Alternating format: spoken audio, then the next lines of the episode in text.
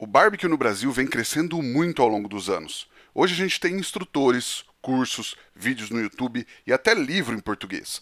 Mas imagine aprender tudo isso direto na fonte e trabalhar com barbecue lá nos Estados Unidos. Essa é a história desse sul-mato-grossense que há oito anos comanda pits por lá e tem muito para nos contar. Bom, então vamos lá. Boa noite para quem é de boa noite, bom dia para quem é de bom dia. Vamos tacar fogo nessa parada que tá no ar. Mais um é fogo. Este episódio do É Fogo Podcast é um oferecimento da Kings Barbecue e do Carvão IP. Prestigie os nossos apoiadores. Somos apaixonados pelo fogo, apaixonados pelo desafio de domar o fogo e usá-lo como aliado. Eu sou o Rodrigo Peters e é essa paixão e respeito que trazemos para o É Fogo, um podcast de entrevistas onde o churrasco é tratado como hobby, mercado e paixão. Ele é brasileiro de Campo Grande, mas mora nos Estados Unidos, onde é pitmaster e já trabalha com barbecue há oito anos. Ele que é o arroba American Underline BBQ, o pitmaster brasileiro fazendo barbecue lá na terra dos caras, Edmar Simões. Seja muito bem-vindo ao É Fogo, Edmar. Um prazer, Rodrigo. Ah, é um grande prazer participar de um dos maiores podcasts de barbecue do Brasil hoje. E é imenso ah, o suporte do brasileiro hoje, que eu venho recebendo desde que eu comecei essa conta do American Barbecue no Instagram. Ah, comecei em janeiro a conta e desde janeiro vem crescendo a conta, venho ganhando seguidores e, e venho ajudando, acho que muita gente no Brasil, graças a Deus. Que legal, cara. O Edmar, para quem não te conhece, como você se apresenta, cara? Ó, eu sou um cara simples, venho de Campo Grande, Mato Grosso do Sul, pantaneiro. venho de uma família humilde, uh, tenho 40 anos. Uh, no Brasil eu mexia com computação gráfica, terminei tudo em Campo Grande e um dia decidi vir para os Estados Unidos e tocar a vida, ver o que era fora do país. Legal. E qual que é a tua relação com a cozinha, fora crescer comendo chipa e sopa paraguaia em Campo Grande? Nossa, a relação com a cozinha já começa desde pequeno. A, a, família da minha mãe, minha mãe, minha mãe sempre cozinhava muito em casa, uma comida, nossa, comida da minha mãe é é a melhor. Acho que é a comida de qualquer mãe, né? Mas assim, minha mãe sempre foi muito dura em questão de ensinar e sempre falava: você tem que aprender a cozinhar, porque um homem sem saber cozinhar não vai ser homem. Então, acho que para mim aquilo já ajudou muito. Então, já tinha uma base muito boa do arroz e feijão, o ovo frito, fazer um carreteiro, fazer uma salada. Então, acho que já vem um pouquinho do berço de casa também. Legal. E as chipas dá para fazer de cabeça ou não? Ah, não. Não dá para fazer de cabeça, não. Legal, cara. É porque eu falei para você, né? Eu tenho tios em Campo Grande, eu cresci indo anos 90. E, cara, chipa, eu sonho com a chipa de Campo Grande até hoje. Chipa frita do Mercadão também é uma delícia. Nossa, com um cafezinho. O café eu pulo, mas um tereré eu abraço. Ah, aí tamo junto. Legal, cara. E aí, como é que foi a história? Como é que surgiu a oportunidade de, de você ir para os Estados Unidos? Ah, eu tenho um amigo que estava aqui já, ele morava em Boston, então ele sempre me convidava, falava que tinha oportunidades melhores aqui e que eu ia se adaptar bem. Então, sempre conversava com ele, entendeu? E um dia ou outro deu na telha, tirei meu passaporte, comprei minha passagem, cheguei em casa, falei pro meu pai, minha mãe, falei, ó, tem a passagem marcada para esse dia aí e vou ir. E minha mãe um pouco que reagiu não, para que, que você vai sair do país? A gente não precisa disso. Meu pai também quis pegar meu passaporte. que na época eu estava com meu filho, tava, ia fazer quase três, ele estava com dois anos e pouco. Então, foi, essa era a maior. Uh, parte negativa para mim poder vir. Então, mas no final tudo deu certo, graças a Deus. Uh, meu filho ficou para trás, perdi muito tempo com ele, você entendeu? Mas hoje, graças a Deus, ele está aqui comigo hoje, entendeu? Trabalha comigo. Se Deus quiser, vai ser outro pitmaster brasileiro aqui nos Estados Unidos. Ah, que legal, cara. Então ele tem que abrir o arroba American BBQ Junior. É. Isso que eu falei para ele.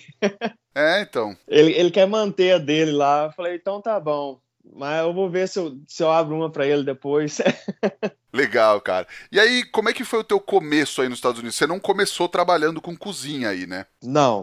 Eu comecei limpando carro, ah, limpava carro de luxo aqui nos Estados Unidos, nas concessionárias mais caras, e fazendo polimento cristalizado, todas essas coisas, detalhes dentro do carro, limpava muito bem por dois anos, até que um amigo meu me convidou para trabalhar numa rede de restaurante muito grande dos Estados Unidos, que é o Margianos, um restaurante italiano. E eu comecei só ajudando como assistente de garçom, limpando mesa, levando água, trazendo pão e levo uma prato de comida para cozinha, levo o lixo para fora, todas essas coisas. Desculpa, desculpa te interromper rapidinho. Como é que chama esse seu amigo que, que te convidou para trabalhar nesse lugar? O nome dele é Edmar também. e como é que você foi encontrar um outro Edmar nos Estados Unidos, cara? Rapaz, essa foi uma história muito doida. Eu tava procurando um quarto para alugar e aí um amigo meu falou assim: "Ah, tem um menino ali que tá tem um quarto". E o outro menino chamava Rui.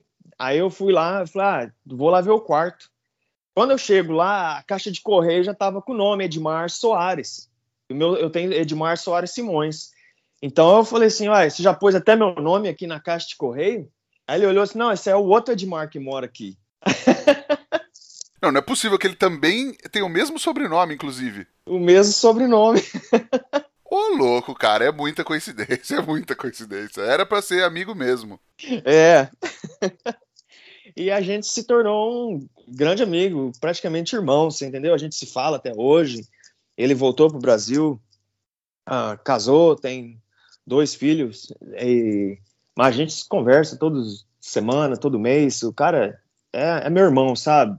A gente cuidava um do outro, se precisava de ajuda ou qualquer coisa, a gente estava um pro outro lá. Que legal, cara. E aí ele te, te indicou nesse lugar, você estava trabalhando então no Mardianos, né? É, e, e depois o Margiano foi crescendo, fui trabalhando bem e sempre foi bem honesto, bem uh, trabalhava muito duro, né? Levantava cedo, chegava no horário, ou às vezes uma hora, duas horas mais cedo. Às vezes trabalhava sete dias na semana, se precisasse. Então sempre fui abrindo as portas devagar, né? E trabalhando muito duro nunca foi fácil, o inglês era péssimo, você entendeu? Chegar nos Estados Unidos sem inglês, se você não conhece as regras, não conhece a cultura, é, é difícil, não é fácil. Legal. E hoje, bom, mais de 20 anos você tá aí. Hoje o inglês tira de letra também, né? Ah, hoje o meu inglês é muito bom, você entendeu? Eu já entro e saio em qualquer lugar, converso, faço tudo minhas coisas sozinho, não dependo mais de ninguém, você entendeu? E já conheço muito bem a cultura, um, conheço tudo sobre os Estados Unidos. Esse converso, esse sotaque aí é mais Campo Grande ou mais americano já? O converso, vou perto. Acho, acho que é mais americano, né?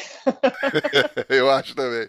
Legal, cara. E aí, como é que você se envolveu, descobriu, começou a trabalhar com barbecue? Uh, o barbecue foi o seguinte: quando eu mudei de Boston para Carolina do Norte, uh, eu conheci um amigo meu eu estava trabalhando numa, numa igreja ajudando a ia uma vez na semana lá só para ajudar a fazer comida para, as pessoas de rua. Então a gente servia marmita toda segunda-feira. Então eu fui ajudar esse amigo que pediu ajuda lá na igreja. Eu falei, ah, vou lá, ajudo você a fazer a comida. E eu trabalhava no Chipotle, que é uma outra rede de restaurante muito grande dentro dos Estados Unidos de comida mexicana. Aproveita e fala aí, a galera tem muita, muita dúvida de como fala, que o pessoal fala chipotle. Como é que fala nos Estados Unidos? Ah, chipotle. Chipotle, tá bom. Já vi até chipotle, não sei o que, é bom. Tá, tá aí a pronúncia para quem tem alguma dúvida. Manda bala, mano. Então, comecei a trabalhar na, na toda segunda-feira na cozinha na, na, igreja, só ajudando a fazer a comida, preparando na manhã, cortava cebola, assava frango e, e fazia os pratos para as pessoas de ruas. Então, esse amigo meu, ele trabalhava já no restaurante barbecue, ele já era campeão do Pitmaster, do show Pitmaster aqui dos Estados Unidos, mas eu nem sabia muita coisa de barbecue, ele sempre falava, ah, eu faço barbecue, eu falava, ah, eu sou brasileiro, a gente faz barbecue também, você entendeu? Então, sempre rolava aquela conversa de, ah, cê, ei, como que você, faz o, o, porco assado lá? Como que vocês faz? Ah, eu faço assim, ah, no, na brasa. Aqui a gente faz assim, assim. Então, depois de um, um mês ou dois, foi quando ele tinha uma competição na cidade e ele, ei, eu vou precisar de uma pessoa para me ajudar. Só picar o porco e picar a brisket. Você pode me ajudar? Eu falei assim, ó, eu vou pedir o dia livre do trabalho, eu vou lá e te ajudo. E, e foi aí quando eu realmente nunca tinha comido uma brisca realmente boa, porque tinha perto de casa um restaurante chamado Max, foi o primeiro barbecue daqui da cidade que eu comi. Então, assim, não me impressionou não, porque quando eu comi, eu cheguei em casa, rotava assim, sentia aquele sabor de defumado. Aí eu falei: "Ah, não, esse negócio não é bom não, esse trem de defumado não dá certo não". Aí, quando esse meu amigo chamou para ir lá ajudar ele nesse evento, que era uma competição da cidade, foi quando eu vi a diferença do produto dele com os outros da cidade. E eu piquei tanta brisca esse dia, foram 750 libras de brisca e quase 1.200 libras de porco esse dia. Meu braço estava. Eu já não aguentava mais picar carne no final do dia. Mas toda hora ali, a cada 20 minutos, dava uma beliscadinha na brisket e eu falei, nossa, essa carne é boa. Aí eu comecei a perguntar para ele. Falei assim, que carne que é essa? Ah, essa é a brisket. Aí eu falei assim, mas como que você faz? Ah, é defumada, a gente faz por tantas horas, depois uh, eu chego aqui na manhã, eu tiro, ponho ali na, na caixa térmica. Aí eu falei assim, ah, então tá, beleza, né? essa carne é boa. Aí não sabia, falei assim, mas como que essas defumadeiras sua funciona? Porque a defumadeira dele era tudo elétrica, tudo eletrônica. Aí você só coloca um pedaço, dois, três de madeira lá, ela faz o trabalho todo, você pode ir para casa, você não tem que ficar ali controlando igual as dos Texas, as offset ou as outras que você tem que estar tá dando assistência 24 horas, porque se você deixar o seu fogo apagar, você não vai ter produto. Então, depois fiquei um pouco curioso, fui para casa esse dia e ele me ligou no dia seguinte, falou assim, ó, eu vou precisar de uma pessoa para me ajudar. Aí eu falei para ele, falei assim, ó, dá uma, uma semana ou duas, eu saio do outro trabalho e você pode ter certeza que eu vou te ajudar e você me ensina. Aí foi quando eu comecei a dar uma pesquisada mais sobre o barbecue e foi onde que realmente eu comecei a aprender um pouco mais sobre o barbecue da Carolina do Norte. Eu fiquei um pouco mais na região. A questão do vinagre, questão do porco. A brisca era só porque ele, ele era do, o pai dele é do Texas, então ele tinha mais essa influência da brisca. Então ele gostava muito da brisca e ele tinha a melhor brisca na cidade. Então, quando passou um tempo trabalhando lá e aprendendo, pesquisando, já comecei a aprender um pouco mais sobre a Carolina do Norte, o barbecue, a história, e foi onde que começou a dar aquela acender um fogo dentro da gente, aquela paixão de novo pra, pelo trabalho, sabe?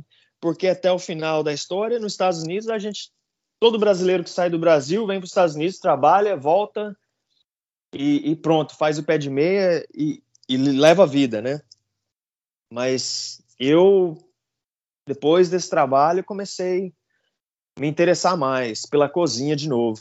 E comecei a desenvolver um pouco mais sobre o barbecue com ele. E ele é um cara, tipo assim, se eu falasse para ele, Ei, quem que faz a melhor brisket? Aí ele já me falava, ó, oh, tem o fulano, tem o fulano, que é do tempo lá da época do meu pai, que esses caras já fazia.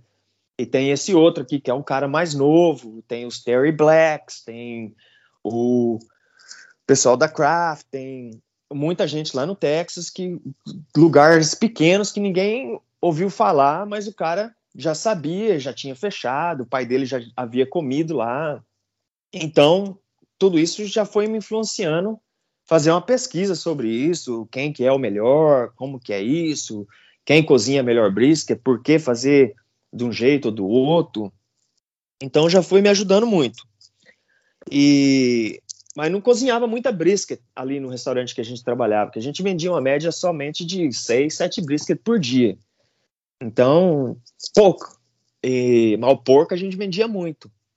A gente fazia o porco assado para evento, para casamento, e foi onde que eu comecei a mexer com porco mais, aprender muito a cozinhar o porco inteiro. E, e, eu gosto muito do porco inteiro também. A mistura do, do barbecue entre a Carolina e o Texas, que eu tenho hoje, onde eu trabalho, para mim é um, é um balanço perfeito. Que você tem a opção de trabalhar com os dois no mesmo dia, então você não tem, ah, hoje só vou mexer com isso.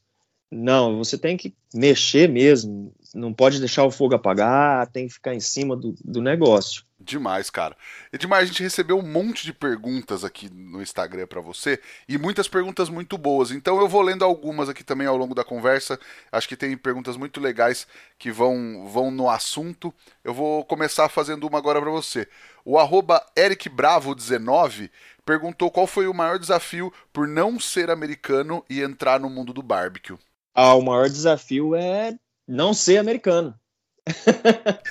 e os caras, os cara, a primeira pergunta que eles fazem é da onde que vem você, quem é você e, e qual, qual o seu maior interesse e, e por quê, você entendeu? Uh, até eles verem e começarem a aceitar, teve um, um, um pouco de tempo, você entendeu? Até que um dia que o meu nome realmente saiu na, no jornal da cidade, graças a Deus, falando sobre um brasileiro que nunca havia cozinhado barbecue e hoje tocava um dos melhores restaurantes na cidade. Então, graças a Deus, isso ajudou muito. Então, já abriu muita porta, mas não é fácil. Que demais, cara. Como é que chama a cidade que você mora? Charlotte. Ah, do Charlotte Hornets? É. Ah, que demais, cara. E aí, isso que eu ia te perguntar, assim, como é que é para eles ter um pitmaster brasileiro? Hoje eles comentam alguma coisa ou essa sua é, fama, esse seu conhecimento na cidade já te garante uma tranquilidade para trabalhar sem ter que ficar explicando que você é brasileiro ou não? Não, agora, agora muita gente já sabe de onde que eu sou, você entendeu? Eu sempre fui muito brasileiro, nato mesmo, nunca neguei de onde eu sou, sabe? Então, com todos que eu converso, eu sou muito um cara sincero, sou um cara honesto com todos eu não já chego, já pergunto, ó, por que que você faz isso? Ah, qual é o motivo? E alguns, lógico, vão te responder, alguns pitmaster lá do Texas responde, outros vai fazer uma pergunta, ah, mas você aí mexe com o quê? O que, que você faz? Tem algumas rivalidadezinhas, algumas uh, barreira com certeza, mas a maioria hoje já tem um respeito muito grande, sabe? E acho que o, o nome brasileiro no, no, no, churrasco é muito forte. Então, acho que eles têm um respeito muito grande pelos brasileiros já saber um pouco de fogo. Você entendeu? Então, acho que isso dá para nós, brasileiro, um, um mérito um, um pouco já na frente de muitas outras pessoas, né? Entendi. Legal, cara. E tem algum corte que você é mais especialista ou algum que você gosta mais de fazer? Ah, eu gosto muito do frango. Eu gosto do frango na, no estilo da Carolina que eu faço. E até, inclusive, o frango que a gente faz lá no Novo hoje é, é o estilo meu. É, a gente fazia eles nos pit, nos tanques do Texas. Defumava ele lá por 4, 5 horas, devagar, a temperatura baixa. Aí eu passei para fazer tipo na grelha, quase que é fazendo o porco da Carolina, que a Carolina, o porco da Carolina é um estilo você queima a madeira, pega a brasa e joga embaixo, é como se fosse uma parrilha argentina. Então, mais fechada, com parede, com as portas, você entendeu? Então tem, então eu gosto desse frango. Eu acho que esse frango é, é considerado um dos melhores frangos da cidade, então eu, eu tenho muito orgulho do meu frango. Legal, cara. E aí, é, você recebe muita pergunta de brasileiro, muita interação no Instagram, querendo saber coisas, tirar dúvidas, e até quais são as maiores perguntas que, que a galera te manda? Ah, recebo muita. E graças a Deus tem recebido assim um suporte muito grande do povo brasileiro. Graças a Deus. Ah, muita pergunta. E a maioria é sobre temperatura, ah, quando embrulhar uma brisket, quando sobre a costela, minha costela está secando ou está acontecendo isso.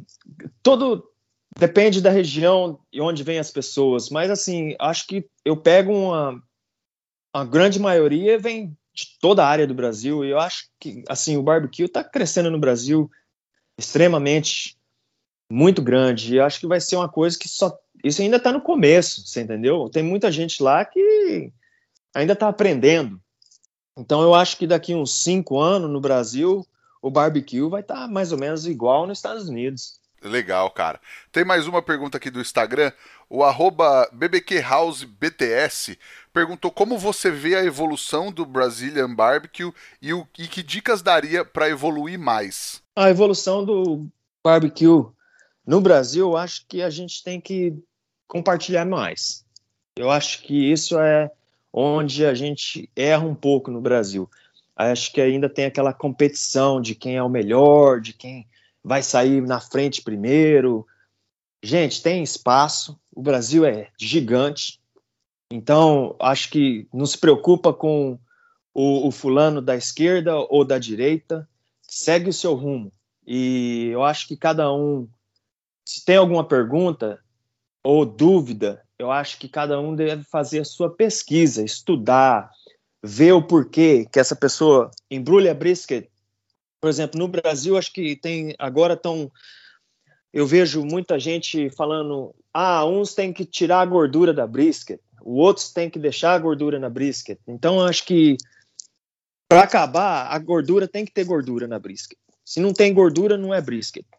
Então, acho que tem que ter pelo menos um centímetro de gordura em cima da brisket. Da, da, do point até o fleck tem que ter um centímetro completo. Essa gordura vai ajudar. E muita gente fica buscando o smoke ring. É, ah, se eu tenho um smoke ring, eu tenho a carne perfeita. E não é isso. O smoke ring não significa nada. O smoke ring, não, se fosse alguma coisa, o Franklin, o Lewis, lá no Terry Blacks, o Terry Blacks vende 150 brisket todo dia. É todo dia. É o cara que mais vende brisket nos Estados Unidos, é o Terry Blacks. Os caras vendem 150 brisket por dia. Então, se tivesse essa questão, se, se não tem o smoke ring, não significa que a brisca é ruim. O smoke ring não fala nada, não, não diz nada. E a, a gordura não atrapalha. Então, acho que essas mal desinformação, um leva uma coisa, outro fala outra, aí fica naquela dúvida, sabe? Então, acho que quando entra nessa dúvida, acho que está na hora do pessoal começar a buscar o pessoal aqui fora dos Estados Unidos. E às vezes eu marco até os americanos, marco o Barbecue Meter, que é, ele trabalha, ele é consultor lá do Terry Blacks, eu marco os outros caras lá do Texas, para ver se o pessoal do Brasil consegue seguir ele, só para ver, mais ou menos, ter uma ideia do que os caras fazem, sabe? Legal, não, com certeza. E até o que você falou do Smoke Ring, se você defumar com sei lá, lenha de eucalipto e uma fumaça densa, uma fumaça errada, você pode ter, às vezes, um belo smoke ring, mas vai estar tá uma porcaria, né, cara? Verdade. Então, o smoke ring não significa nada. Uh, eu acho assim que ah, tem muitas coisas ainda aqui no Brasil. Claro que tem uns que, ah, mas eu faço o estilo brasileiro. Então, tudo bem, não, não, pouco importa o estilo que você vai colocar, eu aqui também coloco um, um, sempre um jeitinho brasileiro nas coisas, sabe? A gente sempre vai colocar o jeito da gente. Cada um vai ter a sua paixão, a sua mentalidade, a sua. Seu coração vai te guiar nesse momento, sabe? Legal, maravilhoso, cara. Mais uma pergunta aqui da galera. O arroba ed.barbecue perguntou por que os brasileiros não gostam de usar mais lenha. tudo depende da, da, da, defumadora que usa, dos pitch que, que se usa no Brasil. Então, isso vem de uma coisa, por exemplo, a lenha no Brasil, eu fico sabendo que é muito cara. Então, eu acho que influencia um pouco também o preço, o custo-benefício da lenha no Brasil hoje. Pode ser um pouco alto, você entendeu? Mas eu acho que com a demanda aumentando e as pessoas conhecendo mais sobre as lenhas, sabendo qual lenha pode usar, porque é muita pergunta, muita desinformação. Ah, não pode usar essa lenha, não pode usar isso, não pode usar aquilo. A lenha tem que estar tá bem seca, tem que estar tá quantos anos, ou tem que estar tá dois meses. Ou... Então, acho que até a gente chegar num meio, quase todo mundo sabendo praticamente o básico, vai demorar alguns anos, mas acho que o Brasil vai chegar em cinco anos, chega praticamente todo mundo no mesmo nível. Ah, legal, com certeza. E o negócio está crescendo muito, né? Tem mais uma pergunta aqui. O arroba palmeira.fazenda perguntou o que, que você mais gosta do churrasco brasileiro que você usa no barbecue americano. Acho que esse é teu primo, não é? É, esse, esse é meu primo. Ele mandou mensagem para mim, falou: "Pô, que legal você vai gravar com ele, é meu primo, não sei o quê". Daí ele mandou essa pergunta aí. E eu acho que ele deve estar tá falando de alguma coisa específica. Eu, eu tenho essa sensação. Ah, eu gosto de fazer a, picanha e fazer as tulipinhas americana. Que eu faço aqui é o, o frango, que eu falei para você, é o frango eu consigo fazer uns temperos diferentes. Eu tempero mais ou menos com os temperos estilo brasileiro, alho, você entendeu? Aqui não se usa muito assim o alho para frango ou para linguiça. Então a gente sempre procura dar um toque brasileiro nas coisas. Por exemplo, esse semana que vem, domingo, eu vou ter um especial de picanha, entendeu? Então vai ser a primeira domingo que vai ser especial de picanha nos restaurantes. Maravilha, a galera deve adorar, então, porque também é um negócio diferente, né? Ah, é. O, o patrão meu nunca tinha comido. Comeu semana passada e achou maravilhoso. Legal. E aí você faz ela defumada ou só grelhada? Eu vou fazer ela defumada por duas horas. Eu defumo ela por duas horas. Aí quando a gordura já tá bem amarelinha, bem começando a derreter, aí eu transfiro ela pro estilo da Carolina, que é na grelha. E, e vou bem quente. E depois eu deixo ela peça inteira e a gente começa pela gordura primeiro, pega a gordura, fica, deixa ela bem preta praticamente, parece que está quase queimada. E aí eu viro ela e vou só uns dois, três minutos no outro lado. E aí eu deixo ela por uns 15, 20 minutos, baixar a temperatura e serve lá no, na frente e o pessoal adora. Ah, eu não tenho dúvida, cara.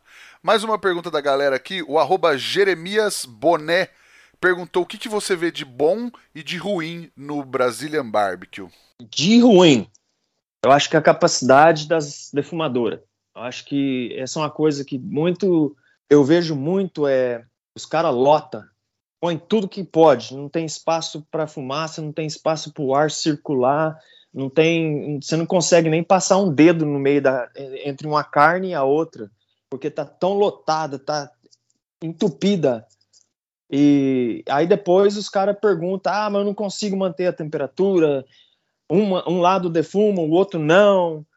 E não tem o fluxo de ar. Eu acho que é isso que, que prejudica muito a capacidade. E muitas indústrias hoje buscam essa: ah, a gente tem a maior capacidade. Não se preocupe com a capacidade, se preocupe com a qualidade.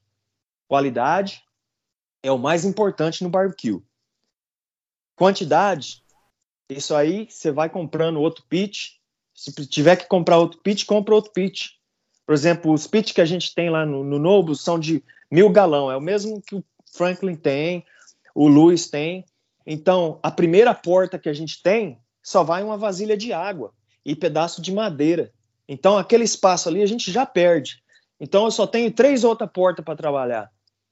Por quê? Porque a gente quer ter um fluxo de ar onde sai muito bem, as briscas tem que ter pelo menos um dedo entre a outra, as costelinhas, a mesma coisa, tem que ter pelo menos um dedinho de diferença entre elas, o frango e o fluxo de ar, você tem que procurar ver onde é o seu fluxo de ar. Se o seu fluxo de ar vem na frente do flat da brisca, está errado.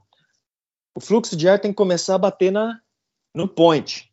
e vai passando para cima e vai, vai para o seu flat. Então aí está no perfeito fluxo de ar.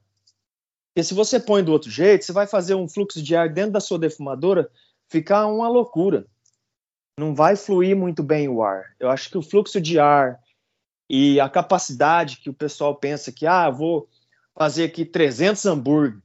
Não tem como você olhar 300 hambúrguer e tirar todos os 300 na mesma temperatura. Vai ser impossível. Então, acho que essa parte de questão de capacidade, que muita gente pensa, ah, eu vou vender 150 costelinhas, eu tenho que fazer essas 150 e pouco importa. Não, faz a qualidade. Porque quando você tem qualidade, quando você serve um cliente, seu cliente vai voltar. Porque ele vai comer aquela costelinha e nunca vai esquecer. Ou eu vou voltar lá nesse cara porque, nossa, a costelinha dele sempre é a mesma coisa. Mas se eu não chegar cedo lá, não vou ter costelinha. Tá certo. E é isso, né? Às vezes o pessoal prioriza a capacidade, a quantidade e acaba perdendo isso tudo em detrimento da qualidade, né, cara? Isso. Eu acho que essa é uma das grandes, para mim, que eu vejo muitos. Eu acho que é um dos erros maiores que, que acontece no Brasil hoje é a questão da capacidade defumadora. E aí o Jeremias perguntou do lado bom e do lado ruim. O lado ruim você já falou. E o lado bom, o que você tem visto de legal por aqui? O crescimento e, e assim, a, a, força de vontade de aprender, de eu fico assim surpreso. Quando, quando eu abri essa conta com acho que foi eu abri a conta numa segunda, quando foi em uma semana eu já tinha 300 pessoas me seguindo. E assim eu tive tirei quase um dia só para responder praticamente um, uma turma de, de pessoa. Ah aqui eu estou fazendo assim Falei, ah, coloca a vasilha com água, faz isso, faz aquilo, corrige aqui. Então, acho que a melhor parte para mim é poder ajudar e compartilhar com o pessoal. E eu compartilho. E pode me perguntar o que for, eu vou dar a opinião, vou perguntar o que você está fazendo, como está fazendo, para mim ter uma, mais ou menos uma ideia do que está acontecendo, para mim poder realmente tentar ajudar. Não é toda vez que eu vou conseguir saber porque o equipamento não é meu, não tô lá, então fica um pouco difícil. Mas dá para mim ter uma noção mais ou menos do que está acontecendo. Claro, claro. Mais uma pergunta aqui, Edmar. O arroba AbemusBif perguntou sobre os equipamentos usados nas operações por aí e dicas para montarmos operações mais eficientes aqui no Brasil. Olha, eu acho que os equipamentos dentro dos Estados Unidos hoje são muito bons. Uh, hoje a gente tem é, é extremamente de alta qualidade. A gente tem, por exemplo, as caixas térmicas, que são caixas elétricas, são praticamente geladeira, mas são quentes, são estufa, né? Então, essas estufas têm as temperaturas que a gente realmente quer para brisket. Ah, a brisket tem que ficar nessa temperatura antes de ir para a mesa do cliente. Então, acho que todas essas coisas a gente tem. A gente tem estufa onde a gente pode guardar praticamente quase 50 brisket por estufa. Você entendeu? Então, se a gente vai fazer um evento de 100, 200 pessoas, não afeta a qualidade, vai ser sempre a mesma. Então, eu acho que no Brasil, com o barbecue crescendo, as redes de restaurante no Brasil em si crescendo, quanto mais restaurante, mais equipamento de alta qualidade vai chegar no Brasil, com certeza. Já tem a Vulcan, já tem a Robart, já tem a Rational, que é a dos fornos. Esses são as maiores, praticamente, dentro dos Estados Unidos e já tem no Brasil. Então, acho que devagar os caras já vão levando, você entendeu? É só questão de tempo. Legal, eles já têm essa tecnologia, é só questão deles verem essa necessidade no mercado para começar a implantar, né? Isso. Legal. Mais uma pergunta aqui. O arroba Isal Claro Garcia perguntou como reidratar o brisket no smoker de um dia para o outro. Essa é uma pergunta que eu recebo quase todos os dias. Então, aqui, por exemplo, a gente, a gente faz 60 brisket para o almoço e 40 brisket para janta. E a gente faz outras 30 se a gente precisasse, caso acontecer uma venda muito alta que a gente não estava esperando, porque quando a gente trabalha com restaurante de alto nível, tipo Novos, que é 470 pessoas, pode sentar numa vez só, então você tem que estar preparado, porque às vezes o café da manhã vai ser ocupado, mas a janta não vai, ou a janta vai ser muito ocupada, então a gente nunca sabe realmente o que a gente vai ter para frente. O que, que a gente faz? A brisket, a gente defuma ela, leva ela até 195 Fahrenheit e vai, acho que dá mais ou menos aí, não lembro bem de cabeça não, mas vai dar mais ou menos uns 90, eu acho, no Brasil, 80. 90, 90 graus. É, então, se quando chegar a 90, que você já atingiu o barco, já embrulhou a brisket, ela chegou a 90, você pode retirar ela do seu pitch, deixar ela baixar a temperatura ambiente. Assim que já baixou a temperatura ambiente, pode colocá-la no refrigerador. No outro dia seguinte, você precisa dessa brisket, retira ela e leva ela até a 200 Fahrenheit, e vai dar 93 a 95 no Brasil. Então, aí você vai ter a brisket perfeita. Todo dia. Vai ser como se fosse uma brisket fresquinha que saiu agora há pouco da, do seu pitch. E uma coisa sobre a brisket, que eu vejo que muitos não fazem no Brasil, é deixar a brisca descansar. A brisca tem que descansar. Depois que ela atingiu a temperatura de 93 a 95, ou às vezes até 97, depende da brisket, que cada animal é diferente.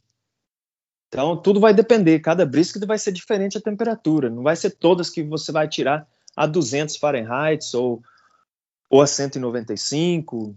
Tudo depende. Então, cada brisket tem que levar uma atenção diferente. Ela tem que baixar até a temperatura de mais ou menos 140 a 135 Fahrenheit. Quando ela chega nessa temperatura, a brisket está perfeita para você cortar e servir. Se ela tiver a 150 ou a 160 Fahrenheit, quando você corta essa brisket, vai começar a esguichar a água para fora, suco saindo, significa que sua brisca está muito quente. Então, deixa descansar, não se preocupe, deixa fazer todo o trabalho tranquilo que você já fez a defumação, já gastou todo o seu tempo, agora senta, abre uma cerveja e assiste a brisca descansar. E quando ela descansar, tiver no 140, 135, perfeito, corta e vai ter a perfeição. Maravilha, cara. Tem a última pergunta da galera aqui. O arroba Vinícius Carly oficial perguntou se vai rolar um intercâmbio Brasil-Estados Unidos para um trampo com você ou para um estágio aí. Vai rolar. Tem uh, um grupo no Brasil já montando, já querendo fazer um intercâmbio. Uh, já tem, lógico, outras pessoas também que uh, já tem marcado comigo para vir trabalhar, passar alguns dias comigo. Eu tenho, acho que mais ou menos seis ou sete pessoas já marcadas, então vão vir, vão passar alguns dias comigo.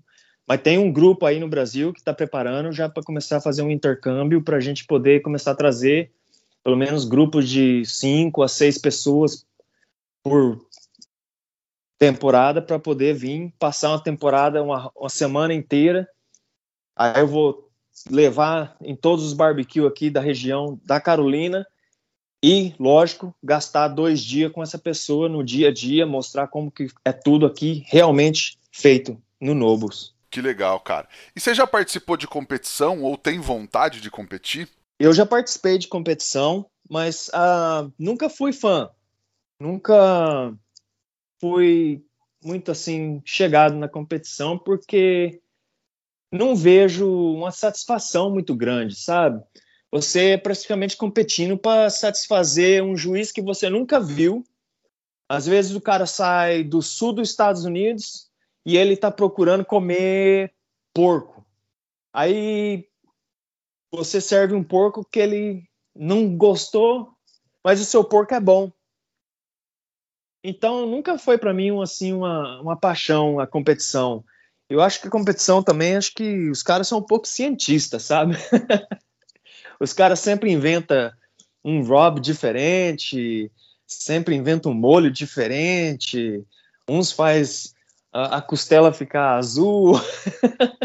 então tem muitas dessas coisas assim das competição que eu não gosto. Eu gosto de ir só para ver, comer e pronto. Mas participar, eu acho que assim não não tenho essa paixão pela competição. Legal. É muito pessoal também, né, cara? É. Legal. Edmar, eu sempre falo pro pessoal aqui é, da qualidade do equipamento da Kings Barbecue, da eficiência, mas hoje eu vou falar para eles também o quanto a Kings é comprometida com o crescimento do mercado do Brasil desde o início que a Kings sempre apoia eventos, cursos, promove os maiores cursos de American Brazilian Barbecue do Brasil, tem esse time incrível, apoia e ajuda a viabilizar iniciativas como o estudo de lenhas incrível que o Rodrigo Bueno e o Gabriel fizeram e está aí disponível para todo mundo usar, o livro do Caribé, que é o primeiro livro de barbecue escrito no Brasil contando toda a história, com técnicas, um trabalho fantástico. E a Kings não faz só o melhor equipamento, é a maior empresa de pizza do Brasil porque quer que o mercado cresça e evolua cada vez mais. É só olhar a galera aí do time da Kings, todo mundo que estuda pra caramba para fazer o negócio crescer sempre. Então você já sabe, meu amigo, chama a Kings e fecha com certo.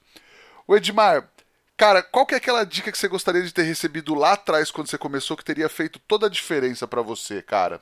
Ah, acho que assim, a maior dica é de realmente como alguns detalhes, tipo temperatura, que temperatura tirar. Então, eu acho assim, os caras não te dão muita essa informação aqui. Você entendeu? Os caras, você pergunta, os caras te joga mais ou menos um número lá. Ah, eu tiro é mais ou menos 190, 207. Os caras não vai realmente falar para você exato. Ei, quando que você embrulha a sua brisket? Ah, os caras não vão te falar realmente. Ó, oh, eu, eu gosto de embrulhar depois disso. Eu embrulho nessa temperatura. Eu embrulho depois dessa cor. Então, é, fica um pouco difícil. Eu acho assim. Então, eu acho que a pessoa não deve esperar pela dica ou pelo suporte de alguém. Eu acho que a pessoa deve fazer o estudo dela. Busca os nomes grandes que a gente tem hoje no barbecue e busca o YouTube, busca o Instagram, busca tem livros, tem hoje o barbecue americano tem muita facilidade de se encontrar na internet, então acho que isso ajuda muito. Então acho que isso me ajudou muito depois que que eu aprendendo que quando eu comecei minha brisca era horrível. Legal, cara, tá certo. Edmar, a gente tem um quadro aqui que chama Lenha na Fogueira, onde teoricamente a gente fala de polêmica. É, a primeira pergunta eu ia usar uma pergunta do arroba Arthur Fumes, grande Arthur, que acho que você conhece também, ele troca ideia com você, né? É, o Arthur é gente boa demais. É, então. E aí ele mandou a pergunta, você já falou um pouco sobre isso, mas a pergunta dele é um pouquinho diferente, eu vou, eu vou fazer e aí você me fala. Ele perguntou se você já viu alguém por aí arrancar toda a gordura do brisket. Não, não. Ninguém arranca toda a gordura da brisket aqui. Pode ser uma brisca de wagyu, pode ser uma brisca a melhor qualidade de carne. Todo mundo vai deixar pelo menos um centímetro de gordura na brisket. Na parte de baixo da brisca, a gente tira, praticamente limpa tudo aquela gordurinha que fica lá embaixo. A gente tira tudo, mas a parte de cima tem que ter gordura. Tirar a gordura do brisket seria tirar a gordura da picanha, a mesma coisa? A mesma coisa. Aí como que você vai achar um brasileiro? Você fala para um brasileiro tirar a gordura da picanha? Ele vai te bater, né? tá certo. Vou mandar mais uma aqui, cara. Pit cilíndrico, quadrado ou algum outro formato que exista? Cilíndrico. Eu gosto mais do cilíndrico uh, porque o fogo é uma, é uma é uma alma viva praticamente, né? Você quando você está fazendo fogo, você faz uma caixa quadrada, por exemplo, o fogo só fica para cima. Se faz, você faz no cilindro, ele bate para cima, mas abre para os lados. Então acho que isso dá um pouco na aerodinâmica para correr um pouco melhor o ar, acho que um pouco melhor é no cilíndrico. Tá certo. Edmar, agora a nossa pergunta de um milhão de reais vai ser um milhão de reais que um milhão de dólares está muito caro. O que o fogo significa? o que o fogo significa para você, cara? Ah, o fogo significa vida para mim. Eu acho que sem o fogo, acho que não sei como que a gente ia comer sem o fogo. Eu acho que fica difícil. Uh, o fogo acho que significa tudo. É, é a vida para tudo. O fogo é muito importante, eu acho. E uma coisa que eu aprendi muito foi um, um pitmaster lá do Texas. Um dia ele me mandou uma mensagem. Eu falei para ele, falei assim, quando eu comecei, eu falei assim, nossa, você não fica com a cara tão quente que chega, parece que tá cozinhado por dentro. Aí eu falei assim, ó, você tem que dominar o fogo e não deixar o fogo te dominar. Então, acho que se a gente domina o fogo, a gente dá vida pro fogo e controla ele. Maravilhoso, cara. Edmar, você tem uma receitinha, uma dica, um truque para passar para a galera que está ouvindo você atentamente agora? Ó, eu tenho uma receita de a salsa de vinagre que todo mundo quer, que todo mundo pergunta, mas eu vou passar, mas eu não vou dar a quantidade de, do, dos ingredientes. Então cada um vai ter que conseguir, vai ter que pensar, vai ter que testar em casa, porque se alguém realmente quer ser pitmaster, a gente vai atrás a gente luta, a gente busca. Então eu vou passar para você mais ou menos os ingredientes. Aí a pessoa que conseguir fazer, chegar nesse ponto, sucesso. Legal, manda bala. Então vai vinagre branco, suco de maçã, açúcar, a pimenta do reino, pimenta calabresa, vai ketchup e vai um pouco de alho em pó e cebola em pó. Aí a quantidade, cada um que treina em casa, tenta e vão se matando na cabeça aí, faz uma vez, faz um, um, um pouquinho só para não perder muito ingrediente e vai testando. E esse molho você pode usar no porco, na costela e fica muito bom. E usa para servir ou usa tipo um mop? Você pode usar como os dois, o mop e para servir. Legal, cara. Esse eu quero ver a galera fazendo, a galera postando e marcando a gente, marcando o É Fogo, marcando o Edmar, pra gente quer ver como tá saindo a experiência da galera, né não? Com certeza. Legal. E você tem alguma coisa para indicar pra galera assistir, ler ou visitar, cara? Ah, assistir, eu acho que tem muito pitmaster hoje lá do Texas. Se você segue, acho que os grandes restaurantes procura ver quando eles postam alguma coisa, seguir todos os pitmaster que você pode seguir, você entendeu? Eu tento o máximo sempre marcar ao, alguns pitmaster, até já tenho marcado para a próxima semana tentar colocar um pouco mais na, no Instagram para ajudar o pessoal a ver um pouco mais que esse pessoal posta. É tudo em inglês, mas eu acho assim, você vendo, dá para ter uma base do que está acontecendo. Então, eu acho que assistindo muito vídeo, livro eu acho assim, Franklin, uh, tem o Sam Jones, tem Scott, tem uh, tem um outro livro que vai sair agora, vai ser do do Terry Blacks, vai ser um rapaz do Terry Blacks vai fazer um livro agora. Mas eu não lembro exatamente qual que vai ser, mas vai ser um do Terry Blacks que vai fazer um dos livros. Então acho que vai ser muito bom esse aí também. Legal. Maravilhoso, cara. Edmar, quem quiser te encontrar nas redes sociais, por onde te procura? Pode buscar lá o American Underline Barbecue. Justo, lá já fala contigo. Quiser conhecer o restaurante, a hora que estiver nos Estados Unidos, quiser tirar uma dúvida, é só mandar lá para você. Só mandar. E a porta aberta para todos os brasileiros. Eu não, não tenho nenhum tipo de picuinha com ninguém, eu não tenho guerra com ninguém. Quer conhecer, pode vir, a porta está aberta, pode chegar lá no Nobus qualquer hora e andar lá na Smokehouse que a gente está lá. Legal. E americano te pergunta também ou, ou basicamente seus seguidores são brasileiros? Não, americano pergunta também. Porque hoje a, a, a casa de defumação que eu tô hoje é uma das maiores dos Estados Unidos. Então, muitos dos americanos que tá lá no Texas hoje, eles não têm o que eu tenho, o estilo da Carolina. Então, os caras trocam muita informação sobre o estilo da Carolina. Então, eu troco muita informação com o estilo texano. Ei, por que que faz isso aí? Por que que você faz isso? Ah, porque eu faço assim, assim. Ei, por que que você faz isso aí na Carolina? Fica melhor assim? Então, acho que um ajudando o outro. Legal, maravilhoso, cara. Nós também estamos no Instagram, no arroba efogopod. O meu é arroba Rodrigo Peters, underline. E, cara, saiu um papo com o Edmar, pitmaster brasileiro, trabalhando nos Estados Unidos. Você já sabe, né? pega o link, manda para os amigos no grupo do churrasco, fala, mostra para ele como esse esse papo foi imperdível e ajuda a gente a espalhar a palavra do fogo. Edmar, cara, muitíssimo obrigado pelo papo, foi um prazer enorme falar contigo e ajudar você a trazer essa, essa tua história para o podcast e essa tua experiência aí nos Estados Unidos, cara. Não, obrigado você, Rodrigo. Obrigado aí a Kings que dá o apoio aí todo para você. E graças a Deus a Kings agora fez uma offset. E graças a Deus é, vai abrindo as portas para todo mundo. E obrigado aí a todo o suporte brasileiro.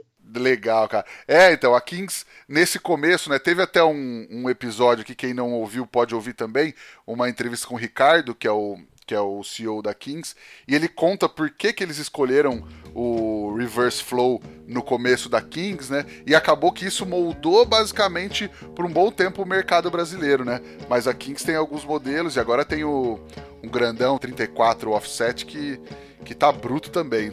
Ah, com certeza. Legal, cara. Brigadão mesmo, Edmar. Foi um grande prazer falar contigo. Agradeço sempre também a Kings Barbecue e ao Carvão IP pelo apoio de sempre e a você que nos ouviu até agora em casa.